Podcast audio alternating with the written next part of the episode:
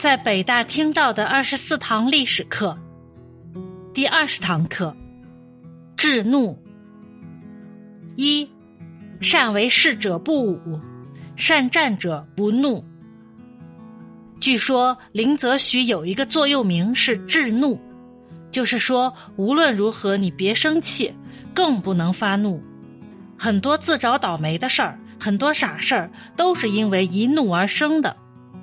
由于一怒说出不应该说的话，由于一怒做出不应该做的事儿，由于一怒得罪了不应该得罪的人，由于一怒没能做出一个最稳当、最妥帖的、最巧妙的决定。王蒙，著名作家、学者，曾于北京大学演讲。善为事者不武。善战者不怒，这是《道德经》中的名句。什么叫做士呢？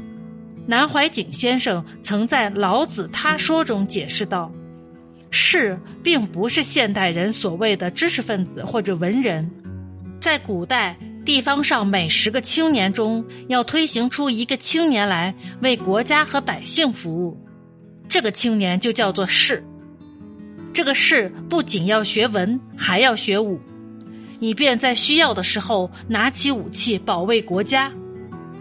因此，古代的知识分子皆文武皆备，代表人物如孔子，绝对是文人，但他的画像上也带着剑。那么，善为士者不武，又是什么意思呢？难道是说士不习武吗？或者是没有武功？我们前者不是说过每个士都要文武兼备吗？其实老子说的“善为士者不武”，并不是说他们不会武功，而是说士由于长期受文化的熏陶，虽然身怀绝技，但绝不恃技凌人，不会粗暴的对待别人。喜欢武侠小说的朋友看到这里，估计会眼前一亮。这不是武侠小说中强调的武德吗？然而鲜为人知的是，其实武侠小说中的每个主人公及各个大侠，其最初的原型都是来自于上古的士。为此，据说本身武学修为就颇为了得的南怀瑾，在书中还写道：另一种观点，所谓士，代表了士族，就是作战的战斗成员。后来古书上叫做侠客。另外，武功好的人，古代称之为壮士或者勇士。现在写武侠小说的人不一定懂得武功，更少了解士的修养，只是凭他们自己的想法去写，所以并不一定正确。南怀瑾先生还说，有一次大家聚会，差不多著名的写武侠小说的人都在座。大家在谈笑之间，我说：“你们不要写太外行的话，好不好？”据我所知，学生有爱看武侠小说的，简直就入了迷，还照着小说上描写的拳法去打，比手画脚伸拳出去，结果第二拳两个人背靠背，像空气乱打一阵。当时那本小说的作者也在做，他说：“我们本来就不懂武功，所以乱写。”把想得到的以及听来的武术名词都写上去了。他又说：“现在我们的武术名相都写光了，把建筑工程也写上去了，很多化学药品也写上去，简直没有东西可写了。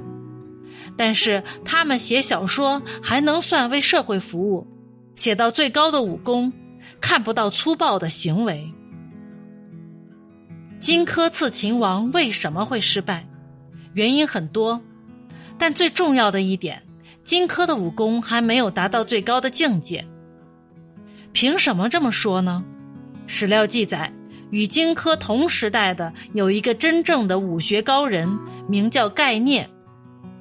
荆轲曾经去找过他讨教，一见面，荆轲见盖聂个子又矮又小，便轻视他言不压众，貌不惊人，便想在气势上压倒他。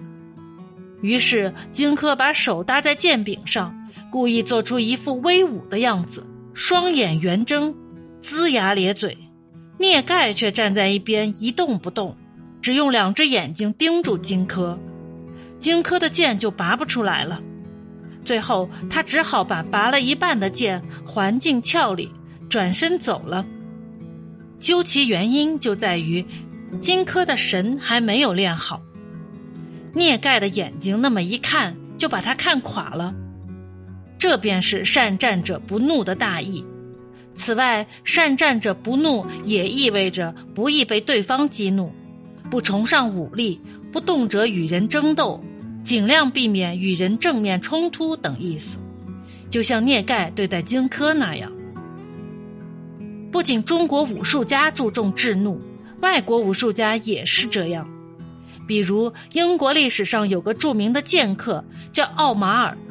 早年，他曾经与一个水平相当的剑手连续比剑，二人前后比剑二十余年，但一直没有分出胜负。这一天，二人再次对决，奥马尔福到心灵，忽然悟到了对方的软肋，于是招招进攻。但在他就要战胜对手、结束对手的性命之际，情急之下的对手居然对他吐了一口唾沫。奥马尔稍微闪开身子，稍微停顿了两三秒钟，然后收回自己已经刺到对方咽喉上的剑，说：“你起来吧，我们明天再打。”对手当时一愣，不知道他为什么要这样做。奥马尔说：“二十年来，我一直在修炼自己，要求自己不带一丝怒气比剑，无论是谁，无论什么情况。”靠这种修炼，我击败了除了你之外的所有人。刚刚我本来也可以击败你，但是在你向我吐口水的瞬间，我的心中浮起了一丝怒气，所以我并没有胜利。我希望你调整心态后，明天重新再战。比剑如此，做人又何尝不是如此呢？当一个人怒发冲冠的时候。他与一头野兽并无本质上的区别，他所有的理智都已经被愤怒所代替，随怒气而走。他只能像双刃剑一般，既伤害别人，又使事情的发展向不利于自己的方向发展。即便是在占据绝对优势的情况下，愤怒带来的戕害仍不容小觑。一个总是被愤怒支配的人，不仅意味着人品有问题。其人生的结局也往往不会太圆满，比如被很多人视作商战偶像的清代官商胡雪岩。有一次，他路过一家裁缝店，见门口站着的苗条女子很漂亮，便多看了几眼。女子觉察后，厌恶的白了他一眼，便急忙关门入屋。就这一眼，令胡雪岩的自尊心大受伤害。当天，他便请媒婆拿了数千两白银，向那个女子的父亲提亲，要纳其女为妾。女子之父见钱眼开，当即答应。胡雪岩择日将女子娶回。洞房花烛之夜，胡雪岩让新娘子裸体躺在床上，并让仆人在一边举着蜡烛，来回踱步看着新人，看过放声大笑说。哼，前几天你不让我看，我偏要看。现在你还有什么办法阻止我？说完，推门而去。第二天便派人对女子说：“胡家没有你的位置，你另嫁他人吧。”尽管此事并不足以说明胡雪岩从贫穷中来又回到贫穷中去存在必然的逻辑。我们也不能单凭此事就断言他为富不仁，应该被武侠小说中的大侠们视为杀富济贫的对象。事实上，胡雪岩一度是那个年代最著名的慈善家，但这件事至少是胡雪岩人生的败笔、灵魂的污点，而不仅仅是治不治怒的问题，也绝对应该被后人视为教训历戒之。